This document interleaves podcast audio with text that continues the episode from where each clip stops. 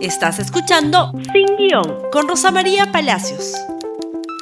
Muy buenos días y bienvenidos nuevamente a Sin Guión. El presidente de la República en este instante avanza hacia la Fiscalía de la Nación a pie, recorre las calles de Lima. Tenemos imágenes que está emitiendo en este momento el canal del Estado.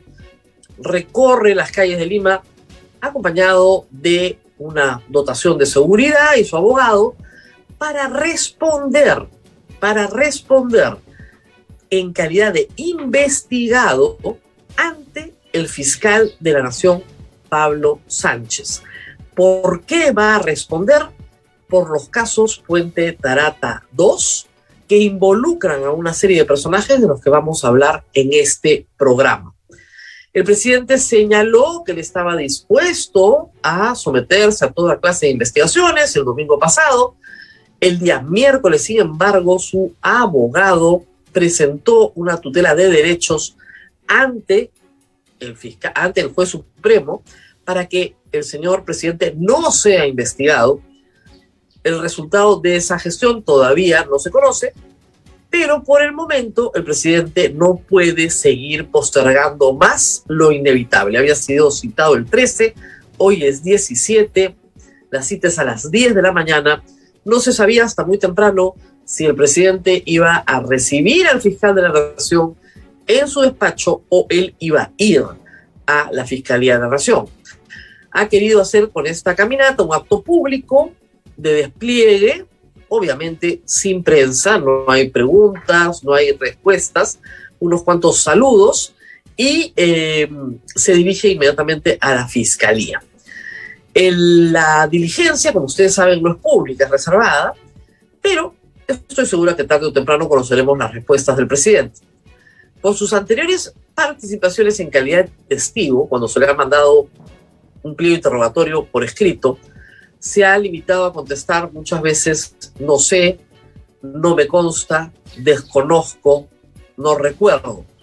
Monosílabos que son efectivamente una estrategia de defensa planteada por sus, eh, planteada por sus eh, abogados. En fin, va a caminar un poco más y nosotros eh, vamos a hacer en este programa algo que también va a ser el fiscal de la nación.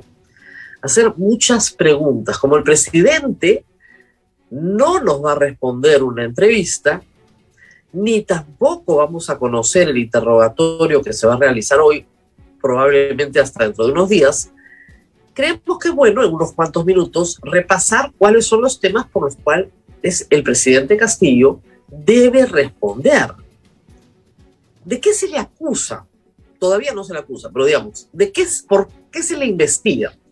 La hipótesis fiscal es que una organización criminal, y el mero hecho de pertenecer a una es importante, en términos delincuenciales, basta pertenecer a una para haber cometido el delito, esta organización criminal se ha organizado en torno al Ministerio de Transportes y Comunicaciones como brazo operativo para obtener beneficios para los miembros de la organización criminal sobre la base de entregar contratos de obra pública a personas y empresas direccionadas dentro de la organización constituye la organización el presidente de la República, quien la dirige, con el ministro de Transportes y Comunicaciones, Juan Silva, el secretario personal del presidente, el señor Bruno Pacheco, los operadores, lobistas, Bruno, eh, Samir Villaverde, perdón, y Karelim López, los sobrinos del presidente como intermediarios y los congresistas de Acción Popular, los niños,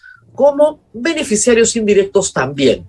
Además, por supuesto, de empresas peruanas y empresas chinas, también beneficiarios de toda esta operación. Sin contar con todos los funcionarios del MTC que también están comprendidos, que no son pocos, y han ocupado posiciones de poder dentro de provías nacionales, provías descentralizado, y a su vez han ocupado posiciones de eh, decisión dentro de los comités de adjudicación. Como ven, es una organización grande, pero nosotros nos vamos a centrar en algunos personajes. La Fiscalía va a preguntar al presidente cuál es su relación con Juan Silva, con Bruno Pacheco, con Carabelín López, con Samir Villaverde, con los niños y con los sobrinos, relaciones amicales, laborales, profesionales, políticas, etc. Pero luego pasará algunas preguntas mucho más puntuales. Y nosotros vamos a trabajar con eso hoy y vamos a empezar por poner en pantalla algunos personajes y las preguntas que la Fiscalía tendría que hacer para investigar lo que dice el presidente. Si el presidente dice que no sabe, no se acuerda o no conoce, esa respuesta tiene valor también. Porque si el presidente miente, se podrá corroborar con otra información que ha mentido a la fiscalía. Y su posición como investigado por las contradicciones en las que va a entrar con otros testimonios o otras pruebas relevantes, puede significar finalmente su fin en términos, digamos, penales. Pero veamos Juan Silva. Empecemos con el ministro de Transportes y Comunicaciones, ex ministro que tenemos aquí. Muy bien. Juan Silva recibió un maletín con 100 mil o 100 grandes de manos de Samir Villaverde, como está acreditado en un audio que hemos escuchado. Pregunta para el presidente, ¿conocía usted de esta entrega? ¿Sabía que Samir Villaverde entregó a Juan Silva en su domicilio una maleta con 100 grandes? ¿Recibió usted, señor presidente, 30 mil soles de Juan Silva u otro emisario por concepto de algunos de los contratos que ya se venían adjudicando en el Ministerio de Transportes y Comunicaciones, como ha dicho también un colaborador eficaz protegido, ¿por qué mantuvo a Juan Silva como ministro hasta el primero de marzo del año 2022 sin tener calificación alguna para el cargo, más allá de tener brevete, cuando ya se conocía el caso Puente Tarata que se está investigando desde noviembre.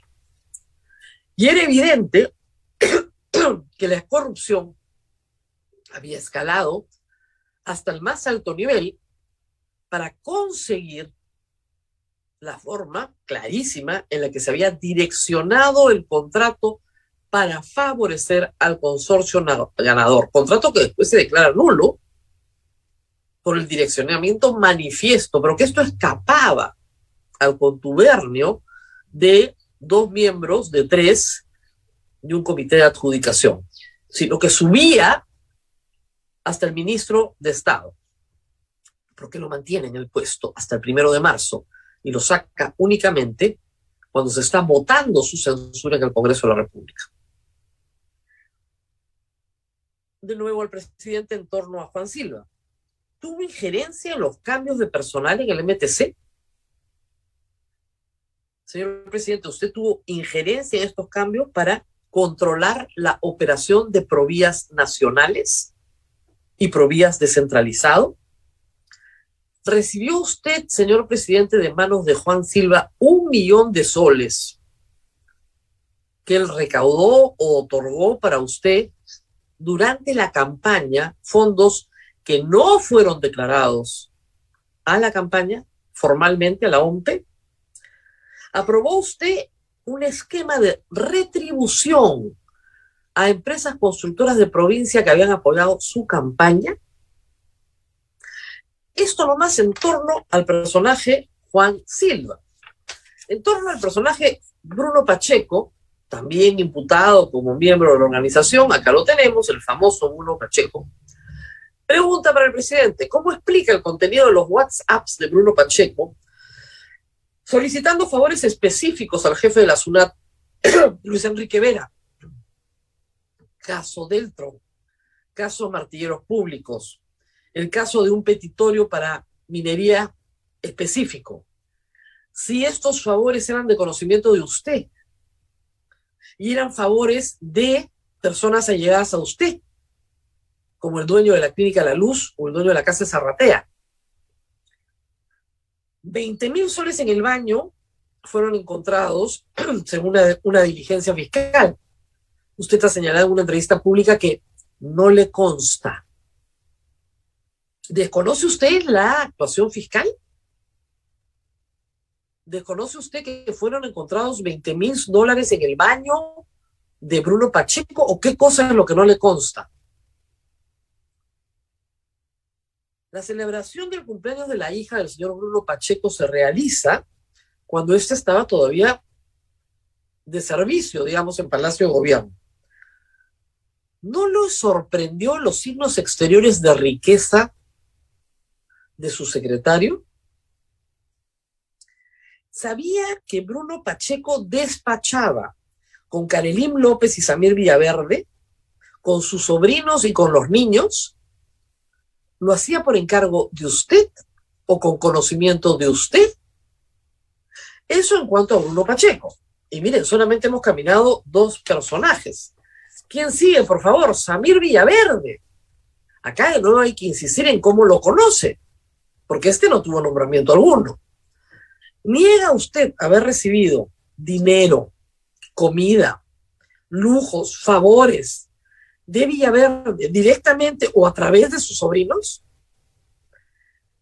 Pidió a Samir Villaverde ayuda o a otras empresas constructoras de provincia para obtener concursos, para agenciarles favores dentro del MTC. Y lo más importante, 0.5%, dice Samir Villaverde, a Juan Silva en el audio donde entrega la maleta. ¿Cuánto le tocó a usted de ese 0.5 si se adjudicaron contratos por 1.500 millones de soles. ¿Cuál fue su parte? ¿O no hubo? También preguntarle cuáles son los testaferros que está usted utilizando y si Samir Villaverde era uno de ellos a través de sus sobrinos. Y bueno, tenemos más personajes. Ojo, la diligencia en fiscalía dura horas, porque yo estoy resumiendo a toda velocidad los temas en torno a determinados personajes. Pero sobre cada uno de ellos hay que preguntar una y otra vez si lo conocía, no lo conocía, en qué circunstancias lo conocía, cuántas veces se reunió, cómo se reunió, etcétera. ¿Ok? Es un interrogatorio, por supuesto, muchísimo más largo y complejo. Yo voy al fondo nada más para que ustedes tengan una idea de todo lo que tiene que responder el presidente, no, respondo, no ha respondido cabalmente hasta ahora. Y reitero, probablemente responda no sé, no me acuerdo, no me consta, desconozco, no, no, no, no, no.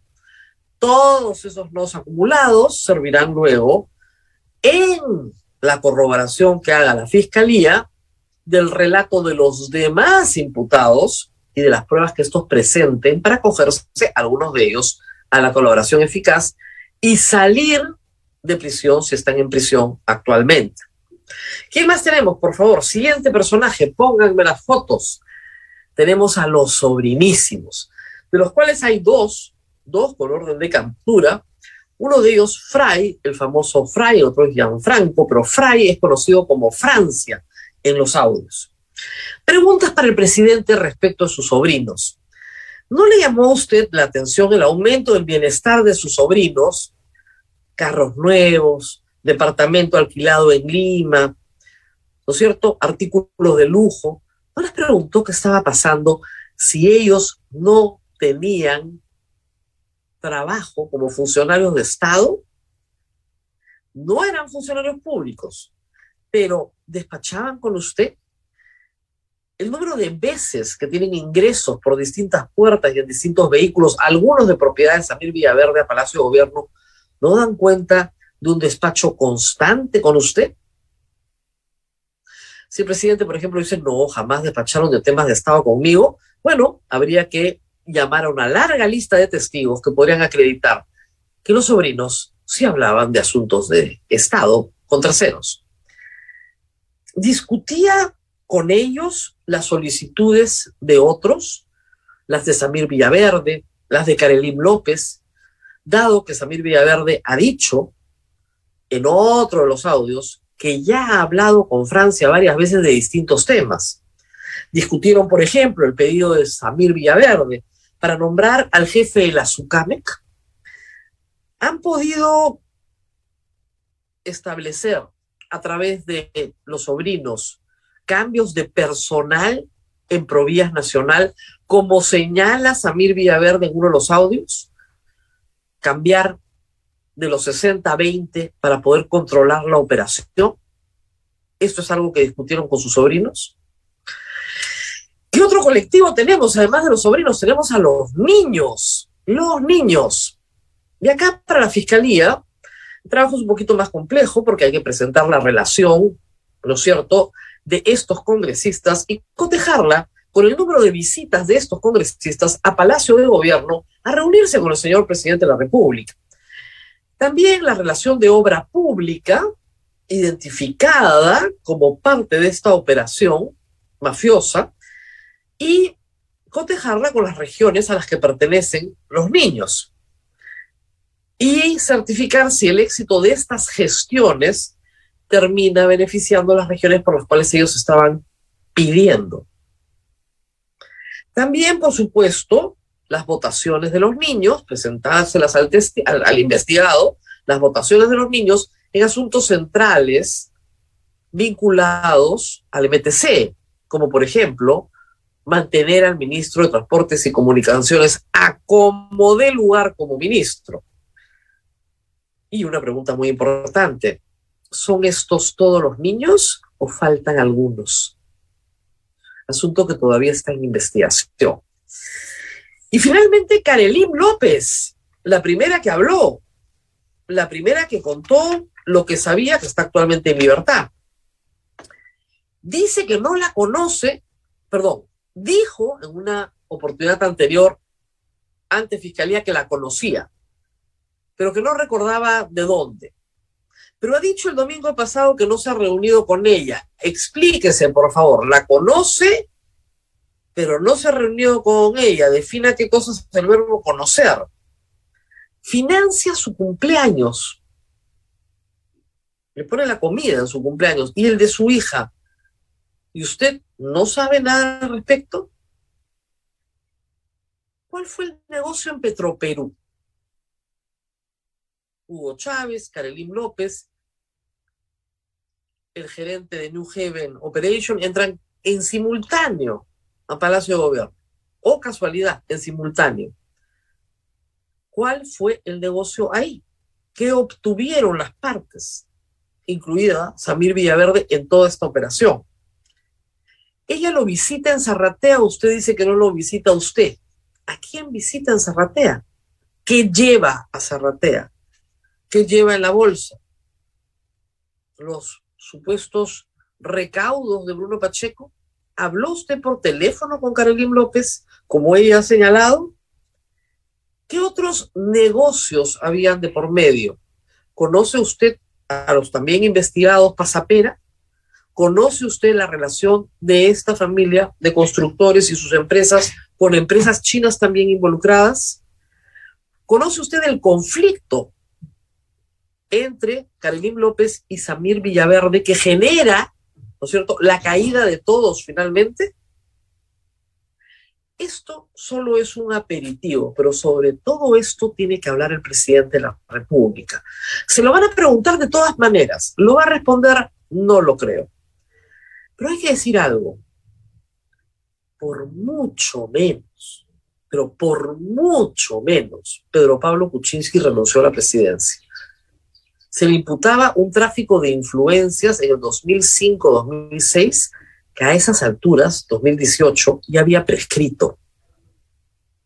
Que le hayan querido meter lavado de activos después ya es cuestión de la fiscalía.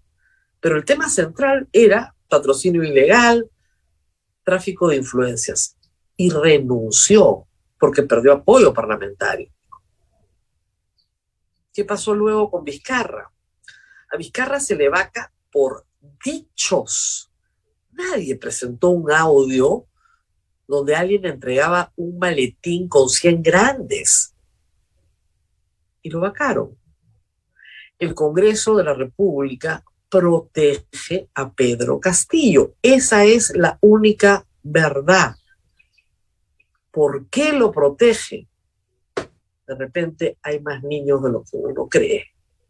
Porque yo no me explico a estas alturas con un presidente investigado, con la cantidad de prueba que hay, con la pistola humeante que es esa conversación entre Juan Silva y Samir Villaverde, que el presidente no esté rindiendo esta, esta diligencia, rindiendo este, esta testimonial como investigado en calidad de ciudadano sin protección constitucional. ¿Qué es lo que debería pasar? Pero en fin, así estamos. El presidente Castillo ya ingresó a la fiscalía. Van a ser, creo yo, varias horas, salvo que se niegue a declarar de entrada, cosa que no creo. Y luego veremos el resultado de sus respuestas. Que tengan un lindo fin de semana y el domingo para todos los padres un feliz Día del Padre. Y nosotros les recomendamos compartir este programa en Facebook, en Twitter, en Instagram, en YouTube y también estamos en TikTok y en Spotify. Nos vemos nuevamente el día lunes. Hasta pronto. Gracias por escuchar Sin Guión con Rosa María Palacios. Suscríbete para que disfrutes más contenidos.